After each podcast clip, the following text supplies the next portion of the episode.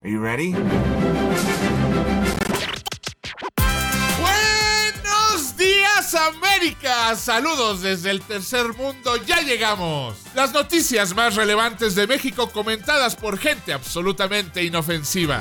Nadie, absolutamente When Mexico nadie. sends its people, Yo solamente tengo un consejo que darles y they're es not sending their best. que no apoyaba la idea de la When, when, when Mexico sends its Es people, seguro que sea la más concurrida. they're not sending their best.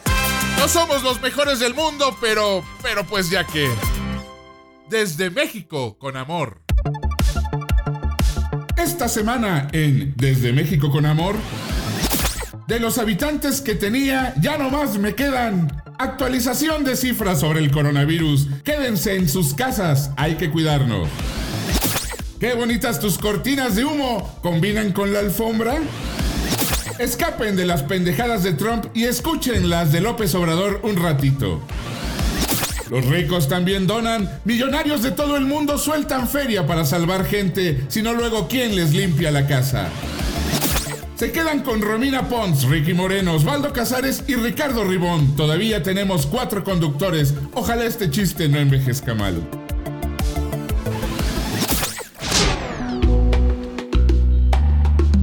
Ay, sí, sí. El tema que nos tiene a todos encerrados y aburridos hasta que nos acordamos de las implicaciones económicas y- de nuestros seres queridos y luego nos ponemos a llorar. Así que empecemos con la numeralia de la semana del maldito coronavirus. Acá Ricky Moreno y va la información. Fíjese, hasta este momento hay 1.510 casos de COVID-19 confirmados en México. Más de la mitad son hombres. Ojo aquí. Hay 4.653 casos sospechosos y 7.822 casos negativos. Los decesos hasta ahora suman 50 y los estados con más casos son la Ciudad de México, Aguascalientes y Quintana Roo. Hasta este momento, recuerden que los números ya están creciendo más feo que Brighton, el de la niñera. En serio, busquen una foto de él. Está todo gordo y calvo. Como Ribón. Ah, no, Ribón no está calvo. Como. Ahora, queridos Audible, escuchas la frontera. Es en la que Trump quiso construir un muro y hoy a nosotros ya no nos parece tan mala idea. ¿O no? ¿Por qué digo esto? Porque en Estados Unidos hay mucho más casos de coronavirus que acá en su patio trasero.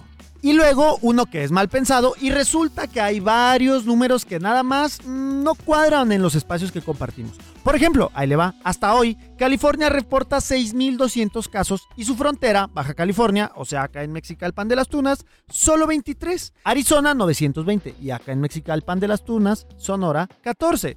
Nuevo México, 237 y Viejo México, o sea, Chihuahua, solo 6. Hmm, ¿Será porque el mexicano es una raza superior? ¿Comer tantos tacos de cochinada nos hace inmunes?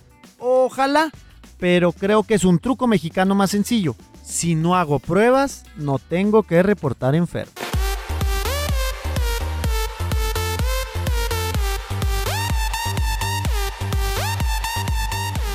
La metodología que se está llevando a cabo en México es muy distinta a la de otros países y la tirada es hacer menos pruebas y mejor quedarnos en casa si nos sentimos mal y no somos grupos de riesgo.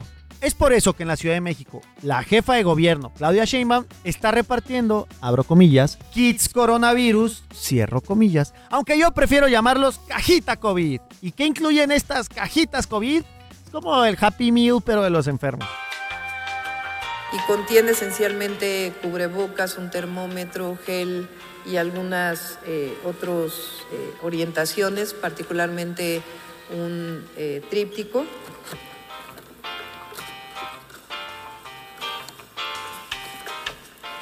Ese que está aquí, que el IMSS tiene el suyo, pero es similar, lo trabajamos conjuntamente.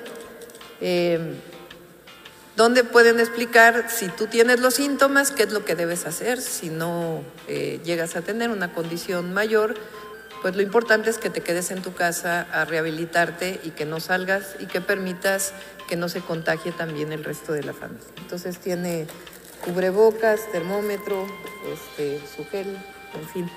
Entonces puede parecer menor, pero es sumamente importante es permitir el aislamiento de las personas que tienen estos síntomas, irlas a visitar, en la medida de lo posible las irán a visitar las brigadas médicas, pero se les llevará este kit y algunos otros apoyos que estamos diseñando.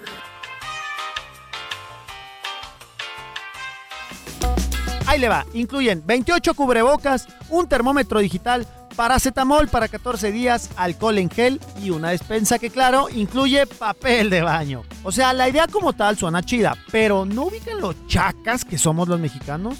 ¿Cuántos van a hablar a decir que tienen la coronavirus nada más para que le regalen la despensa? La metodología es una llamada telefónica con un médico de Locatel. Haga de cuenta el 911 allá, pero de acá y el número es 56 58 11 11 porque no entiendo por qué no le... Bueno, en fin. Solo esperemos que la gente tenga conciencia y no se las apañe nomás porque sí. Aunque la neta la veo dura y difícil. Otra estrategia que se está implementando en la CDMX y ciertas partes del Estado de México es un audio para invitar a las personas a quedarse en casa porque pues no todos están todo el día en redes sociales como nosotros. La Secretaría de Seguridad Ciudadana informa. Estamos en alerta sanitaria, por lo que se invita a la ciudadanía a retirarse de las calles y mantenerse dentro de sus domicilios para evitar contagios.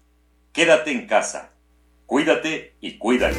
Miren, esto para que vean si me parece chido. Si los de los tamales oaxaqueños, los afiladores de cuchillos y los de... Se compra colchones, tambores, refrigeradores, estufas, lavadoras, microondas o algo de fierro viejo que vendan.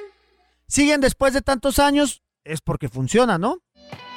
Ahora, vámonos a la quiniela. Seguro recordarán que en el episodio anterior de Desde México con Amor nos preguntábamos quiénes serían los primeros políticos con COVID-19. Y no es que seamos videntes, pero esto ya empezó.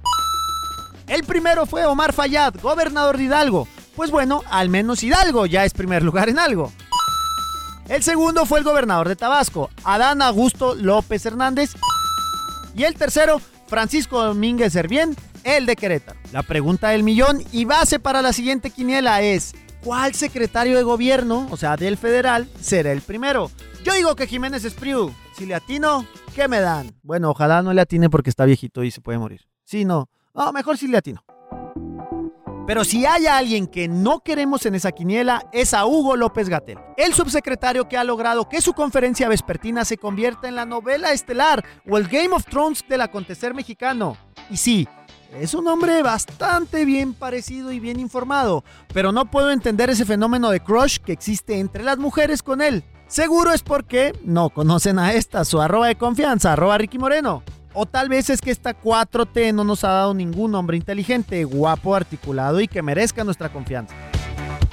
Bueno, pues López Gatel anunció hace unos días en una conferencia donde también estaba Florero, digo, la secretaria de Gobernación Sánchez Cordero y Marcelo Ebrard, que México se declaraba en emergencia sanitaria ante el COVID-19.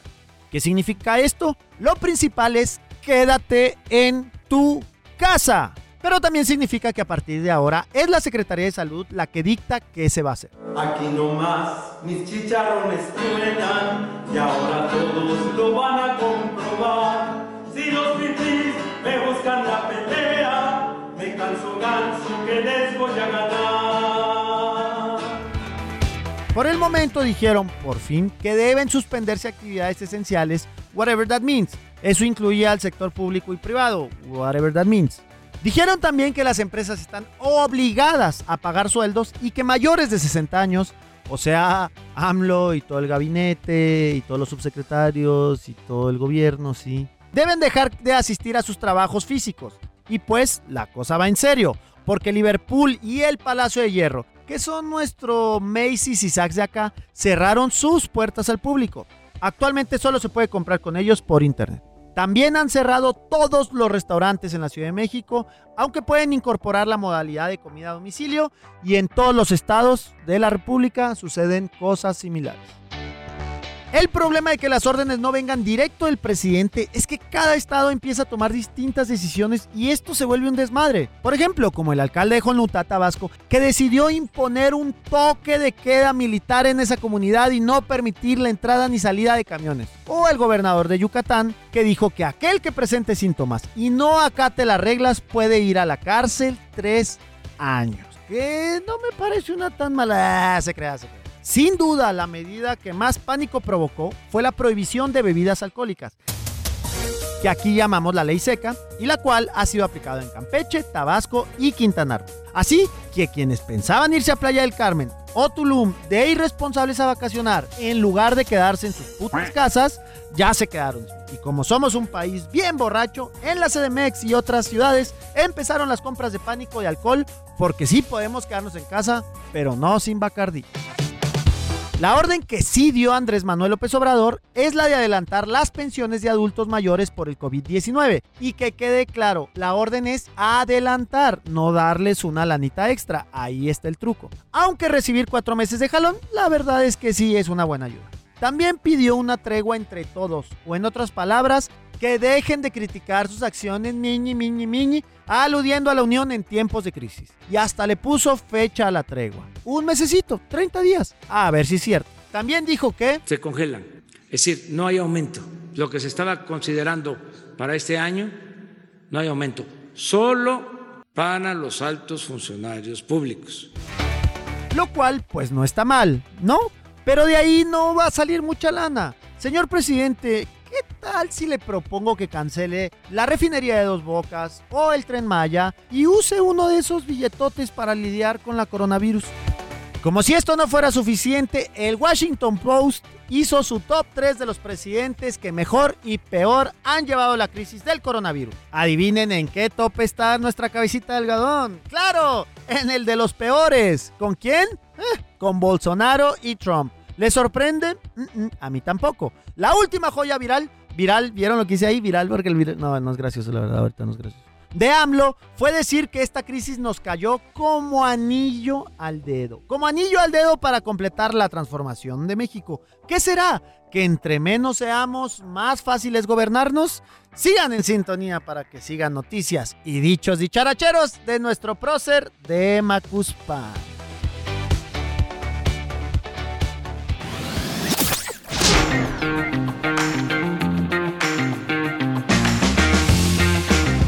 Mis Audible ustedes saben que en este show semanal hablamos de todo, desde lo más profundo que pasa en México hasta lo más pendejo que pasa en México. Y aunque lo más profundo casi siempre es lo más pendejo, en esta ocasión nos daremos un descanso para hablar de la nota rosa, esa que si no sirve para nada, bien que nos entretiene. Y es que en estos momentos es justo cuando más lo necesitamos, ¿o no? Tenemos que entretenernos, alejarnos un poquito de objetos punzocortantes y poder llegar todos juntos al final de la cuarentena. Es por eso que les pido que mientras escucha esta noticia, vaya a su armario y se ponga sus mejores outfits. La loción europea hecha en China más cara que encuentre, sus mejores zapatos italianos hechos en Tailandia y un bonito gane ya que vamos a hablar de lo único que a diferencia de todas las demás pelafustanes de Desde México con Amor, conocemos muy bien y a detalle el jet set. Y es que siempre es reconfortante enterarse que nuestros problemas no son siempre por ser pobres, sino también por ser seres humanos. Y por otro lado, saber que los ricos no son dioses, solamente humanos que son dioses y que todo lo pueden solucionar con su cochino dinero. Obviamente estoy hablando del coronavirus y de cómo los ricos hacen para sobrevivir a esta pandemia. Al igual que nosotros, ellos tienen que poner su granito de arena y quedarse en su casa, o bueno, en alguna de sus múltiples casas, o ranchos, o yates. Y no nos hagamos, nos morimos de envidia que tan solo un cuarto de su casa sea el tamaño de la nuestra junto con la del vecino. Yo sé, yo sé. Es culpa de los ricos que este coronavirus se haya expandido por todo el mundo. No nos hagamos pendejos. Nadie de nosotros ha ido a China, luego a Japón, luego a Irán, luego a Italia, España, Estados Unidos y por último, no sé, a Puebla. No mamen, qué pedo. Ni siquiera en mi luna de miel. Ah, pero bueno. Como los ricos van a ver todos los inviernos, nos chingamos y ¡pum! Todo México en sus casas hasta sabe Dios cuándo.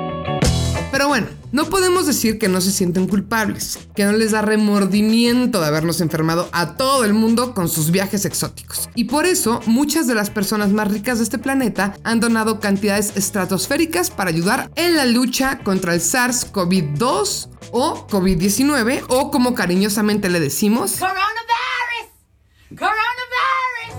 Es por eso que les traigo la lista de los ricos más ricos, que por su culpa nos dará coronavirus a 7 mil millones de personas y que para sentirse pues menos culpables han decidido donar fracciones pequeñísimas de sus fortunas, pero bueno, algo es algo, dijo el diablo. Empecemos con los españoles. Amancio y Sandra Ortega. Son los dueños de Sara, Oisho, Berska, Pull&Bear y todas estas marcas de Inditex. Y donaron cerca de 300.000 mascarillas quirúrgicas y 10.000 mascarillas protectoras. Además, han ofrecido al gobierno su pleno apoyo logístico para transportar desde China las compras que se realicen de todo. Material sanitario, guantes, gafas protectoras, gorros y mascarillas. Luego tenemos al que se podrá decir que es nuestro jefe, jefe, jefe, jefe, jefe. Jeff Bezos, el fundador de Amazon y actualmente el dueño de la mayor fortuna del mundo. Y bueno, aunque no ha puesto un plan concreto sobre la mesa, Bezos ha publicado en sus redes sociales que el grupo está dando soporte web a la Organización Mundial de la Salud, a la WHO o a la OMS aquí en, en su vecino país del sur, que está ayudando a integrar su tecnología de inteligencia artificial para crear un mapa mundial de la pandemia y traducir materiales de la OMS o de la WHO. Y pues, eh, mejor lo sacamos, ¿va? No se vaya a quedar sin día. Bueno, es que no sabían que se divorció y le bajaron la mitad de la lana. Así que pues, ni hablar campeón, a todos les pasa. De ahí nos pasamos al orgullo de México, a don Carlos Slim, el eterno millonario que siempre nos las deja caer, pero también siempre nos ayuda. Y es que este magnate mexicano ha destinado 40 millones de dólares o sea, mil millones de pesos para comprar ventiladores y cualquier otro material que se necesite, así como equipamiento para los profesionales sanitarios. Además, la Fundación Slim se ha aliado con la Secretaría de Educación Pública, es decir, la encargada de las escuelas y la educación en México, para llevar su plataforma de educación a distancia a los alumnos. Las clases a todos los niveles están suspendidas en México por ahora hasta el 30 de abril. ¿Ven cómo los ricos también son humanos y les importa mucho nuestro destino? Nada de que hacen esto nada más para deducir impuestos, o para posicionar sus marcas, o para mantener su hegemonía. No, señor. Ellos también quieren que encuentren la cura contra el coronavirus. Porque cuando encuentren la vacuna, a ellos, a ellos se las ponen primero. ¿Sabe usted lo que es una cortina de humo? Usted tiene sangre mexicana, sabe perfectamente lo que es una cortina de humo. Pero vamos a asumir que por error nos está escuchando alguna gente de la Border Patrol ya sabe, tratando de comprender mejor al enemigo. Bueno, pues una cortina de humo es uno de los mejores recursos de los gobernantes mexicanos para eh, gobernar mexicanos.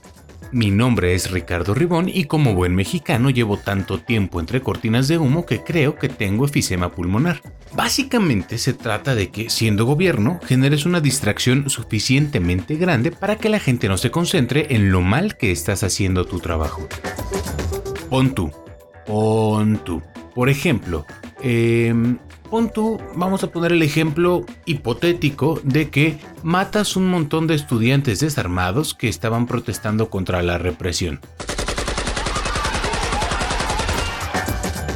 Qué casualidad. Bueno, ahora qué haces para que la gente no se queje tanto. ¿Cómo te caerían unos Juegos Olímpicos? Claro, ya estaban pactados desde antes, ya estaba todo preparado, pero meterle tal difusión en medios de comunicación que nadie se dé cuenta que la plaza de Tlatelolco hipotéticamente sigue sin poderse limpiar del todo. Esta sangre no se quita.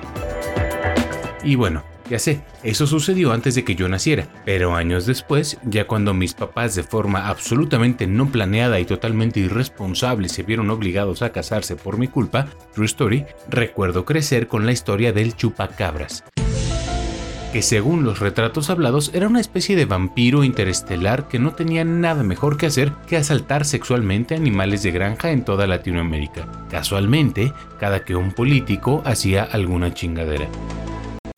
Lo de ataque sexual nunca fue oficial, pero todos sabemos que eso es lo que ocurría. Y hablando de Carlos Salinas, fíjense que hace varios años alguien asesinó misteriosamente a su cuñado, el de Salinas, con el que dicen varios que él, Salinas, tenía problemas fuertes. Es una terrible coincidencia. No vayan a pensar mal.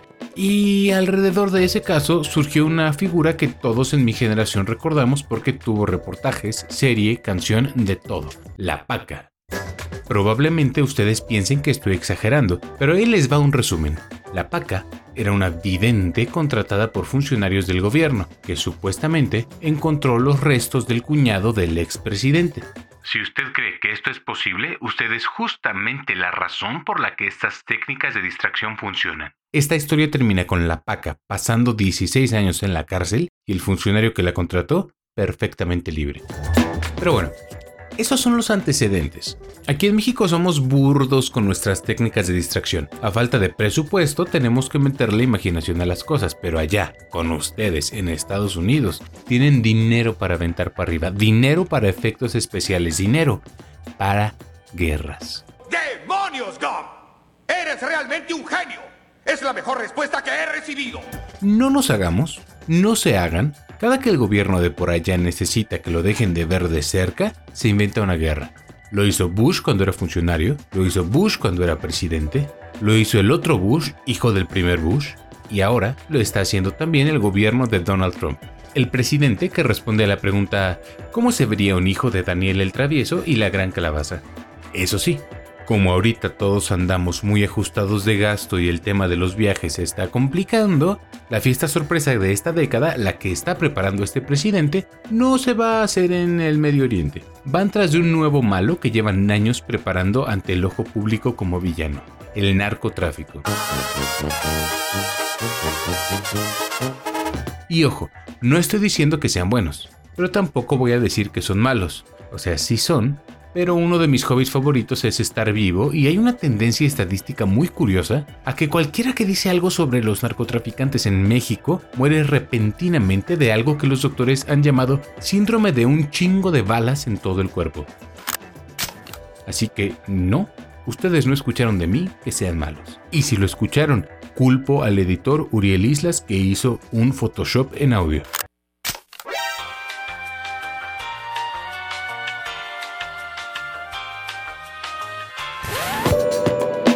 Pero como hacer una guerra contra las drogas no es algo tan novedoso, que de hecho ya pasó allá, ya pasó acá, y no quiero decir quién ganó, pero spoiler, las drogas siguen existiendo y son deliciosas. ¿Quieren porro?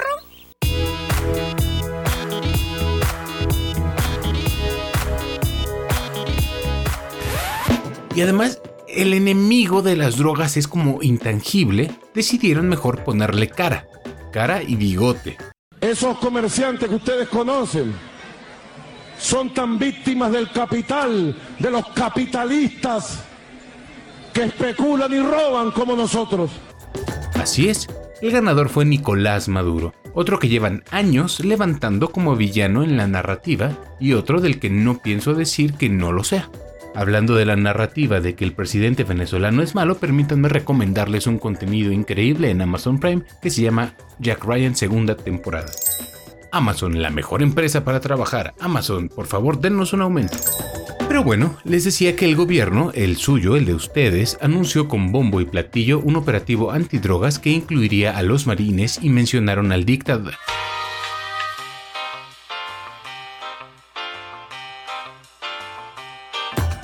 Digo, al presidente venezolano como el líder de uno de los cárteles más importantes a nivel mundial. Situación que aquí en México podría ofendernos ligeramente si no nos resultara tan transparente lo que están haciendo. Distraer la atención del pésimo trabajo que está haciendo Trump para mitigar la epidemia del COVID-19 en su país. Si no me equivoco, la reacción que está generando esta noticia por allá en sus tierras, suyas de ustedes de nuevo, es que qué bueno que por fin están haciendo eso. Pero yo soy un no. Aquí la respuesta es esa. Nos da un poco de risa su inocencia. Pero tampoco nos vamos a meter porque en efecto Maduro es un dictador y sobre todo, mejor en Venezuela que acá.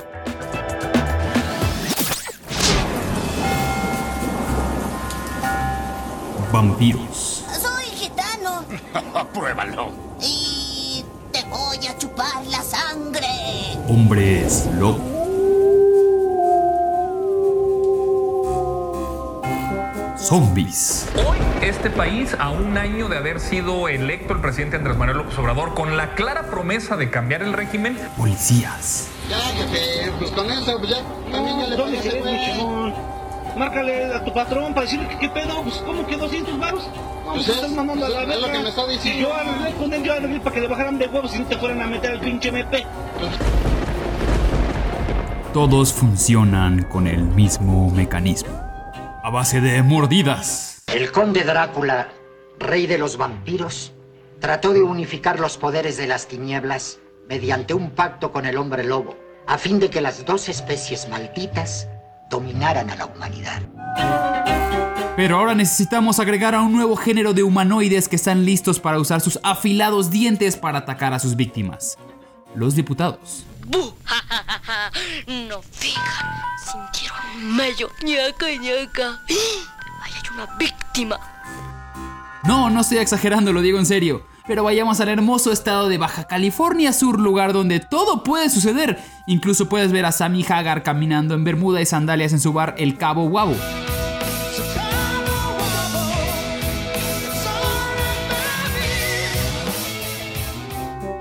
La dirección de finanzas de ese estado había estado saqueada, digo, resguardada por los mismos partidos, el PRI y el PAN, pero todo cambió cuando Andrés Manuel entró al poder. Absolutamente todo es propiedad de Morena y un lugar que les hacía falta era la oficina de los dineros. Es por eso que los de Morena fueron amablemente a pedir el cambio de director y que si le dan las llaves para poder revisar cómo va todo. Es broma, llegaron con un cerrajero y con piedras y palos intentaron entrar. Amabilidad morenista. ahora sí, arriba Todonesco, Ay, cabrón. Ay, Te voy a.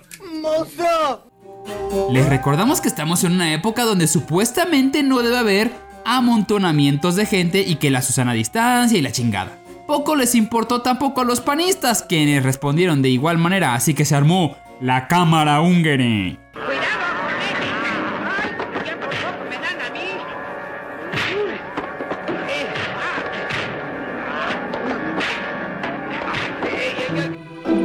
Entre el pleito hubo una transformación de más. Las diputadas Lorena Linet Montaño del partido Encuentro Social y Rosalba Rodríguez de Morena decidieron que los golpes no eran suficientes y que había que acabar esta pelea de una manera licántropa, a mordidas.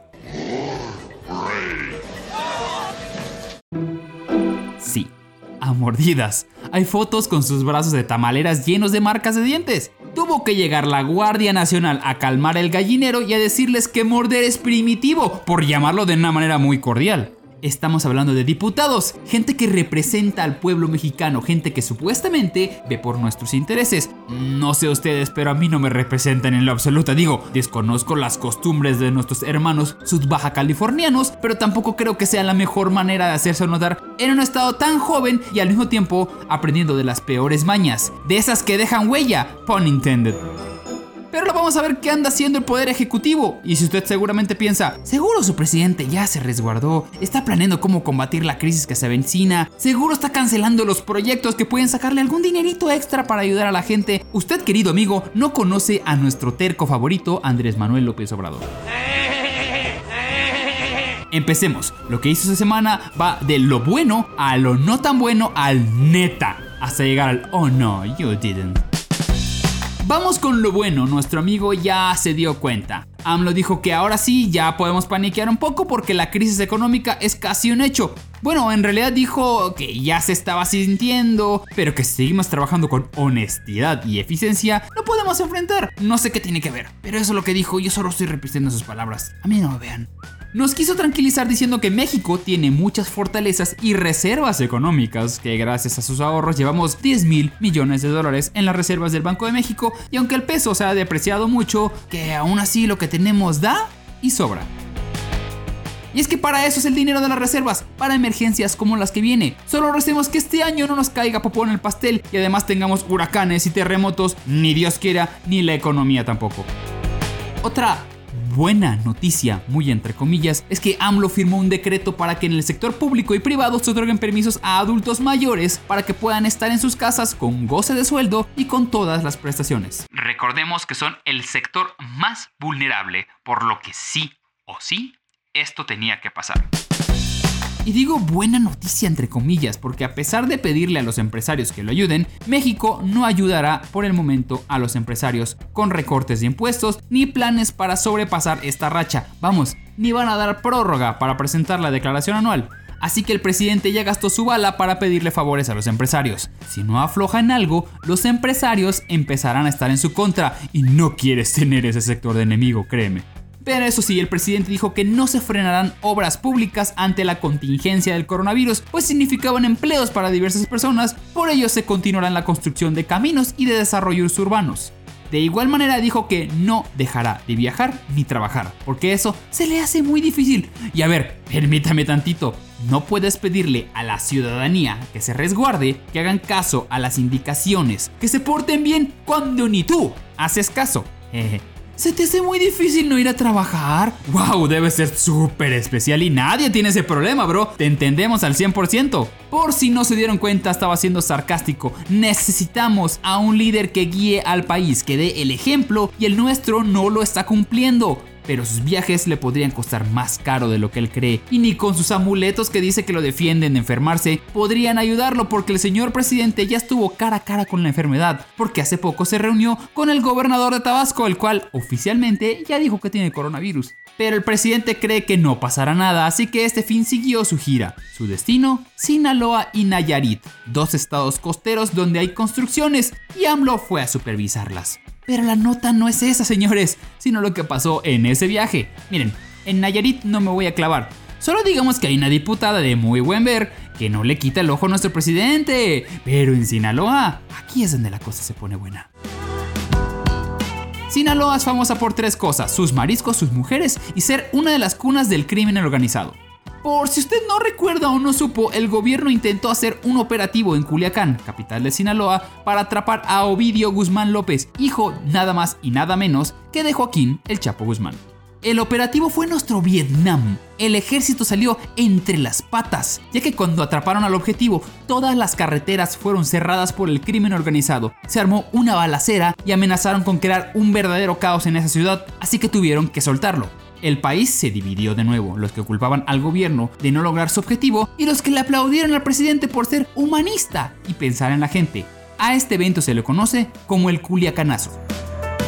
Bueno, pues ahí mero, ahí en Culiacán fue a supervisar una carretera. ¿Era necesario que vaya en plena pandemia? Usted decida. Pero el escándalo apenas empezaría, ya que se detuvo en Badiraguato, un municipio cercano a la familia Guzmán, por lo que la madre del Chapo aprovechó para saludarlo. Saludos, no te bajes. Ya recibí tu carta. El presidente se acercó a la camioneta donde estaba la señora, la saludó dándole la mano y AMLO le dijo que había recibido la carta que le había enviado. Esta no es la primera vez que los familiares del Chapo buscan al presidente para solicitarle su ayuda para trasladar al narcotraficante más famoso del mundo de regreso a México. Porque eso ha resultado perfecto las últimas veces. Casi nadie se dio cuenta que se escapó dos veces de nuestras prisiones.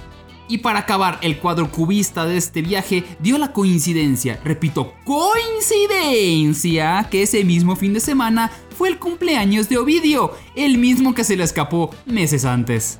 Un momento, ¿qué tal si AMLO pide que todos nos quedemos en casa, luego va con el gobernador de Tabasco que tiene coronavirus, luego viaja a Sinaloa, eh, saluda a la mamá del Chapo, ella va al cumpleaños de Vidio y así AMLO puede ir tranquilamente a atraparlo. Eres un genio, AMLO. Eres un genio.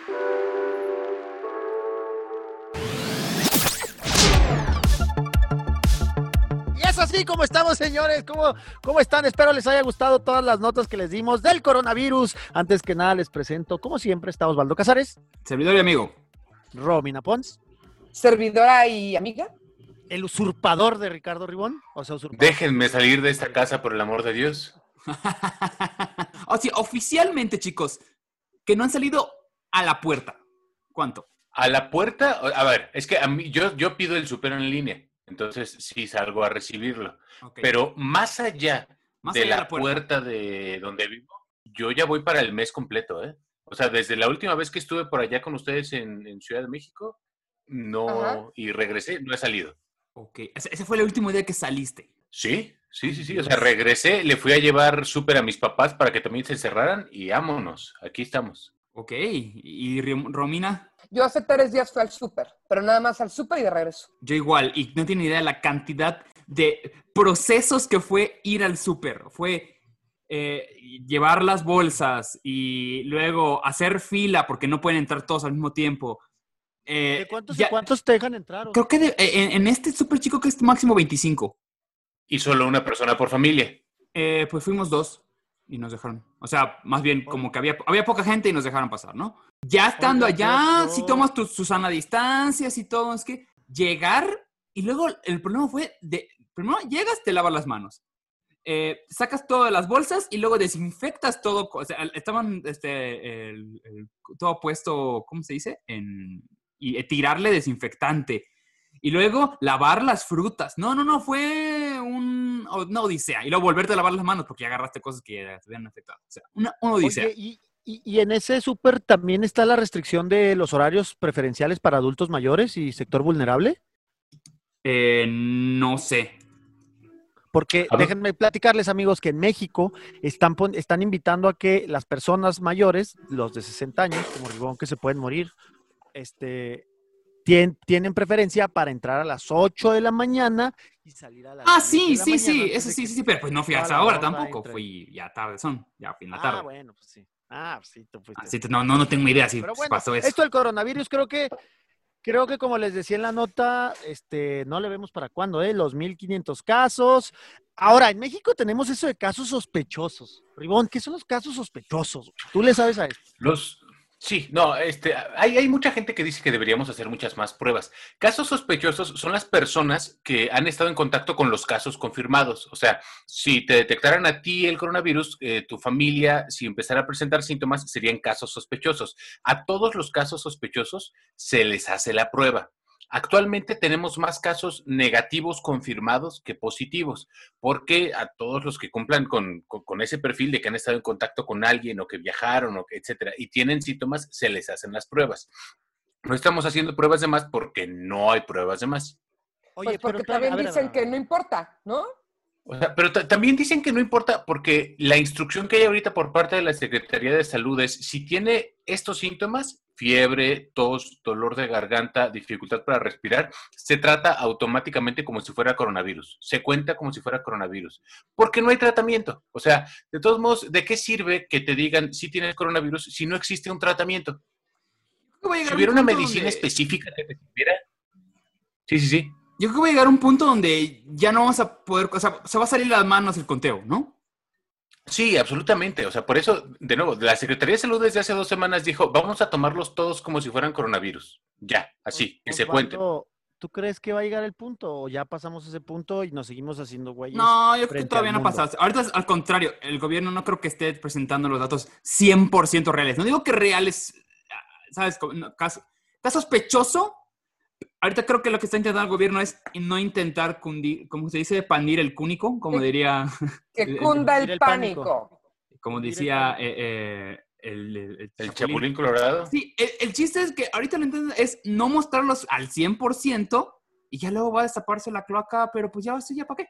Es que, a ver, hay que, hay que decir cuál es una diferencia bien clara de cómo está afectando el coronavirus a México eh, con respecto a los demás países. Con respecto, por ejemplo, con ¿Cuál es, China, con Estados Unidos, con Europa. ¿Cuál es, Nuestra economía somos- se muere de inmediato. O sea, a ver, China tenía dinero y tiene dinero para aventarle billetes al problema y para meter a todos en cuarentena y sanitizar las calles cuatro veces al día y no pasa nada. O sea, el La Miguel para- Hidalgo también, ¿no vieron? La Miguel Hidalgo estuvieron también sanitizando toda la calle, pues porque está Polanco. Oh my God. Mazarik tiene que estar sin coronavirus. Sí, coronavirus, Mazarik, por todo el turismo y todos los Jews de Polanco. Sí, pero, bueno, Polanco, exacto, Polanco es un, un paréntesis en la Ciudad de México, ¿no? Es un oasis Ricky, en la Ciudad de sí, no, a ver, Ricky y Romina hablan desde su privilegio donde pueden echar Lysol todos los días, pero cuando vayamos Osvaldo y yo a limpiar sus casas, les vamos a llevar el virus de todos modos. A ver, a ver, es que ese es, y justo es el punto. Que platicamos, eh, que platicaba Romina en, el, en la nota de los donadores ricos. Yo sí creo que están donando para que les llegue antes la cura a ellos, güey. O sea, o, o tú crees que sí, no, lo hago por el bien de la humanidad. Ni madres. Si encuentran la vacuna primero, a ellos les llegan primero, güey. Pero no, por eso donan dinero. Sí. O sea, sí, pero también es, es un- una situación muy interesante, aunque esté un poco hippie mi comentario, porque es una cuestión de colectividad, ¿no? Justamente aquí si eres rico, No, si eres blanco, si eres eres negro, pobre, a pesar Romina. de ser Por eso no barbosa, eres Jeff Bezos. Por eso no eres Carlos Slim. No, este pedo no es sí, pero les puede pegar a ellos. Y va a sobrevivir el más apto, como lo dijo Darwin. A ver, No hay más, es, es colectivo, Exacto, por eso. es colectivo Bueno, nada más desde un ser punto rico de vista de la inmunidad. Sí, de entrada, sí. Ya estás Exacto. creyendo que tus ojos claros son una ventaja evolutiva cuando claramente no. O sea, Pues no. No, Además, si pues no. diario, más menos. herramientas para sobrevivir. Tienen más herramientas para No, sí. sobrevivir. A ver, bien lo dijo Romina. Ay, vamos a aislarnos en nuestra casa. A ver, si juntamos nuestras casas, más nuestros carros, más el espacio que tú quieras, más ínfimo, no llegamos a la casa de ninguna persona rica, de verdadmente rica, de los mil más ricos de este país. Por supuesto. Sí, pero los no. más ricos trabajan con gente pobre, güey. Además, hacen- son los jardineros, son los que hacen las casas. O sea, esa gente es propensa eh, a, a contagiarse. Eh, ¿Cómo le tendrán hace para no? los tendrán Los secuestrados. Exacto, los, Los encierras, güey.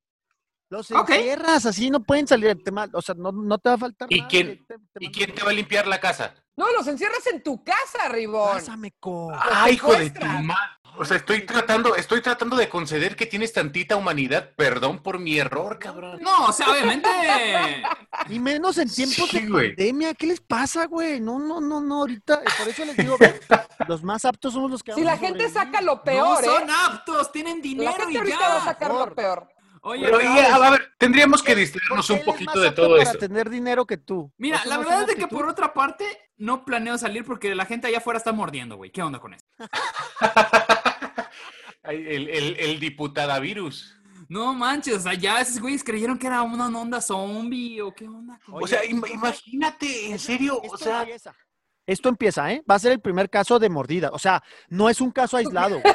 Lo vamos a empezar a ver recurrente. Güey, yo creo, a ver, Ribón, si, si lo consideras pertinente para el próximo programa, ya hay saqueos, güey. Ya va a haber saqueos, Uf, van a empezar otras sí, cosas. Sí, o sea, de hecho, este salió programa hablamos muy de violento mordidas. este mes. Muy violento le salieron las estadísticas este, al mes al, al señor Obrador. ¿Cómo? Si sí, están en sus además. casas. eso está canijo, no lo entendí, güey. O no están No, en pues sus nadie, casas. él. No, porque estamos es- hablando de es nuestro privilegio. La gente de Iztapalapa, esa gente Exacto. no está en su casa, güey. La neta, No puede. Sí. no puede. ¿O no, puede nosotros, nosotros tenemos chance de encerrarnos, pero hay una cantidad, más del 70% de la gente, según datos del propio gobierno, no está haciendo la cuarentena. Y además viene, viene lo siguiente, ahorita que se está restringiendo el movimiento entre países, entre estados, etcétera, ¿qué va a pasar con el crimen organizado? O sea, ellos dependen mucho de mover cosas a través de los estados y las fronteras y demás. Van a tener que empezar a sacar esa lana de otros lados. Eso para mí explica un poquito el aumento de pueden la mover violencia. las cosas más sencillo y no tienen tanto problema moverlas. Es Piénsalo. esa es una. Pero espérame, pero ahí te va, ahí te va a eso que dijiste, Osvaldo. El tema del consumo, igual eso también deberíamos de ver, ha bajado muchísimo, ¿eh? Sí, de O sea, hecho, sectores primarios sí han crecido, pero en Estados Unidos he estado viendo que los dealers no les están consumiendo, güey. pues sí. Imagínate. Y hablando, O sea, no- es muy fácil ir a una crack house, nada. pero no vas a convertir tu casa en un crack house, ni que No, y hablando de este gran negocio que es el narcotráfico y cómo están tratando de tumbarlo, Nicolás Maduro. Nada para reactivar una economía como una bonita guerra. Nada. Nada para disparar todos los sectores No primarios. entiendo por qué la guerra reactiva economías. Porque hay Porque- mucho movimiento de por medio. El presupuesto más, tiene, más grande que tiene Estados Unidos es de defensa. ¿Ok? Ese presupuesto lo tienes que activar. Y no lo puedes activar del todo si no necesitas activar la defensa, la marina, todo eso. Entonces haces una guerra para poderle dar más dinero a los proveedores, para que los proveedores construyan más tiendas de campaña y las tiendas de campaña reactiven fábricas. ¿Me explico? Es una cadena Capitalismo donde está el militar. mayor presupuesto. Bendito sea Dios, lo dijiste correcto. Y Dios lo tenga. Ok, pues bueno. capitalismo militar. Ay, Ricardo Moreno. Ricardo Moreno. Señores, señores. No podía ser además- que el mundo va a cambiar. El mundo va a cambiar y las cosas se van a reacomodar. Y así como teníamos todo entendido, ya no va a ser. Sí, pero no creo que se reacomode de, de una manera tan bonita como creemos, ¿ah? Ah, hay no, para nada. eso. No. No, pues claro que no. Se va a reacomodar. No quiere decir que de una bu- buena forma, ¿no? No, especialmente si eres Nicolás Maduro, no está pintando muy bien el futuro para ti en estos momentos. te vas a reacomodar, pero en la cárcel. Y aparte, ojalá sea en cárcel gringa. O sea, que no se lo echen, señores gringos. Yo sé que ustedes nos están oyendo. Yo sé que usted, que me escucha desde Audible, usted es comandante de algo. Dígale a su jefe y a su jefe, no lo maten, llévenselo a encerrar. No, espérate, ¿no crees que le vayan a aplicar un Gaddafi? De que lo saquen a rastras y se lo dejen allá a la, a la merced del pueblo. A la Es que no hay gente. fanatismo. Es que la mitad de la gente sí lo quiere, güey. No como antes. La gente que queda en Venezuela sí, La porque ya huyeron, los principales sí, detractores ya sí, huyeron. Como, sí, entonces no es lo mismo sacar a Gaddafi con gente que no se puede mover, que ahí sí lo linchan y lo agarran a patadas, Que en un pueblo. que en un pueblo donde se. Es como que saques a Andrés Manuel en el 2023. Yo les recomiendo que vean Ja- Jack Ryan de Amazon para que vean, porque el segunda, la segunda temporada se trata de Venezuela. Justamente, mira Hmm. qué casualidad. ¿Se llama Jack Ryan? Justo, porque si, si me pusieron atención en mi nota, justo estoy, justo es lo que dije. Estados Unidos ya lleva un ratito eh, construyendo la narrativa de que Maduro es el siguiente enemigo internacional a vencer. Ay, no estoy diciendo que sea narrado, no estoy diciendo que sea mentira. Ah, Exactamente, sí, o sea, ya a través de un montón de, eh, de libros, de series, de películas, ya quedó claro que es el siguiente enemigo a vencer. No los estoy contradiciendo, ya está todo. Oye, alguien que igual está encerrado en Estados Unidos y que al parecer en México le extraña que ya hasta cartas le están mandando, vas al Chapo. Sí, ¿qué onda Ay, con esto del Chapo? Oigan, yo todavía no puedo creer que se pudo salir tan por la tangente y que las cosas se olvidaron de un día para otro. Mira, Cortinas de humo. No, más bien, ¿No o sea, del movimiento feminista? No es cierto. No. ¿Qué, Ricardo? Mira, entonces voy a empezar ya a decir, es obvio que todas las altas esferas de poder tienen que tener algún tipo de comunicación con el narco. Eso no es secreto y lleva pasando durante décadas. Pero ya la, el, el- el cinismo de hacerlo a la luz del día me dice muchas cosas. Y también la segunda, ¿quién filtró esas imágenes? No fue el gobierno, fue el, el lado del narco. ¿Por qué? ¿Para qué? ¿Qué lado del narco? Son más, estaba el pueblo allá, pue- pueblo Batiraguato, son como 800 personas, ¿sabes? O sea, no, pues, uno de esos pelados, lo Yo, yo pensaba Y no como importa, ti, o sea, Manuel, pero platicando con el equipo, platicando con el equipo, pudo haber sido la misma presidencia, ¿eh? Es, es que está la pregunta ahí. Si no las hubieran filtrado, nos hubiera avisado presidencia. Y lo que decías es cierto. No. En México hay, hay años de historia que sospechábamos, pero ya hay un testigo. Ya hay un testigo. ¿no? Es- eso, es, eso es lo que me mueve demasiado. No, pero además él mismo dijo que no le interesaba ir con ellos ni platicar con ellos, pero después del caso de Ovidio en Culiacán y luego vas el día de su cumpleaños exactamente a, a esa carretera, está muy sospechoso. Y otra cosa, ¿de dónde, de qué vivió López Obrador durante tres campañas? Ah, no, sí, ahí no, güey. No, no, no, yo tampoco. Nada más estoy diciendo, alguien tuvo que darle dinero. ¿Quién? No tengo idea. Pues pueden ser Hubo, ahí sí. Había mucha gente que le daba. No, pero además, su. Acuérdense que desde que se hizo presidente, que se denominó a sí mismo presidente legítimo de México, pidió donativos. O sea, hay donativos de la gente, tiene una cantidad de libros publicada bastante grande y siempre han estado entre los más vendidos. No, o sea, inmediatamente creó un partido. a y sus partido colaboradores a darles dinero. Bueno, sí, No el partido. Además, el partido. sí. Obligaba a sus colaboradores, inclusive antes del partido, a darle, a darle dinero. Por eso, cuando se denominó a sí mismo presidente legítimo de México, inmediatamente después de que, de que perdió su primera campaña, a partir de ahí empezó a pedir donativos al público en general y un poquito más obligados a su círculo cercano. O sea, siempre ha tenido fuente de ingresos, no necesariamente de ahí. Ahora, no estoy diciendo que no tenga contacto con el narco. Por Sí, no, ahí supuesto. no tengo idea. Imagínate haberte lanzado tu primera campaña, pierdes. Tienes seis años para recomendarte. A todo el mundo le dices, oye, préstame una lana o dame una lana. Cuando yo sea presidente, te voy a meter en mi gabinete, no sé qué, o te voy a meter en mi equipo. No, ¿cómo crees? Mucha gente a los que le, sí le dieron lana durante esos seis años que fue, que fue presidente legítimo, está en su gabinete ahorita.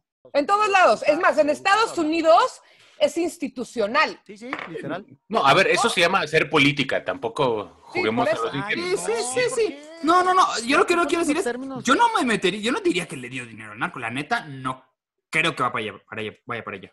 No, o sea, tienes que tener contacto con el narco porque el narco es un jugador muy importante en el país, en todos los aspectos. único- Porque hay mucho dinero por medio. No quiero ser el que defienda a Andrés Manuel López Obrador solo porque votó por él, pero algo positivo debe haber de esta visita. Algo. ¿Qué? Pues que ya No, tiene no, la carta. los- los- o sea, no, la carta ya la tenía. Esa carta tiene muchísimo, ya la había publicado. O sea, ya, ya se había anunciado en la mañana que esa carta existía. Lo que yo digo es que eh, no sé si sea este nuevo, esta nueva forma de hacer política o un poco reconocer que necesitamos al narco en México, güey. Punto. Necesitamos el dinero del México, ¿ya narco, pero no cuál? necesitamos al narco. ¿Queda Pero claro? sabes que Ricky dices una cosa interesante. Cuando se pactaba, la cosa era menos violenta. No estoy diciendo que esté bien o esté mal, pero cuando había pactos había menos violencia. Cuando empezó a romperse los pactos fue cuando Sí, pero también qué pasó cuando empezaron. El problema de empezar a pactar con ellos es de que como estaban todos pactados, ellos podían hacer lo que querían, empezaron a crecer su armamento, empezaron a, creer, a crecer Exacto. su capital. Eso tampoco también es una gran idea, porque si los haces mucho más grandes que tu gobierno y que tu ejército, ¿qué pasa? Pasa cosas como el Culiacán. Exactamente. Oigan, creo que nos desviamos tremendamente de, de lo que platicamos en. ¿Qué en el tan, qué tan no quiero hablar de coronavirus que estoy hablando del narco? Pero bueno, valió la pena, justamente. Creo que también desviarse un poco y jugar a las cortinas de humo que hablaba Ribón, también alivianan un poquito este, esta paranoia constante. Y necesitamos distraernos y bueno, así es como estamos llegando de nuevo al final de otro episodio. El próximo le prometemos que vamos a empezar con coronavirus otra vez, pero vamos a tratar de cambiar el tema lo más pronto posible. A saqueos. Dentro de nuestro encierro también. A los saqueos, exactamente. Hay un video muy bonito de un saqueo donde una persona se roba un peluche. En fin. Oye, hay que ser romántico hasta en tiempos de coronavirus. Espérate, ya para, ya para empezarnos a despedir, sí quiero felicitar a Audible que abrió el contenido para niños, ¿eh? Ah, claro, claro. Sí, Sí, sí, qué qué es bueno. algo que yo lo vi, sí, sí, sí, dije, qué, qué buena onda, porque ya los que tenemos aquí chiquitines en casa ya no sabemos ni, cómo- ni cómo bailarles. Ya Es no. un buen aliviane. Sí, yo me estoy volviendo loca. Eh, sí, yo también. me imagino. Tú también te preocupas, pero por tus dos chiquitos que nos estamos dando. ¿Cuál chiquito? No somos un programa, somos más. Así que pues queda más que despedirnos, compañeros. Tenemos acá a Romina Pons. Hasta luego, hasta la próxima semana. Y Ricardo Moreno. ¿O no? Acá, muchísimas gracias por acompañarnos. Nos vemos la próxima semana. Y a Ricardo Ribón. Los queremos mucho todos, por favor no se mueran. Por favor, no. Y se despide Osvaldo Casares. Les mandamos un beso alejado, un, un abrazo igual alejadito, de todo, todo de lejitos, pero con mucho, mucho, mucho amor desde México. Al revés lo dije, pero importa. Bye. Un nombre tiene el programa, Osvaldo. Un nombre. Desde México con amor. Y al revés, a huevo. Ay, perdón.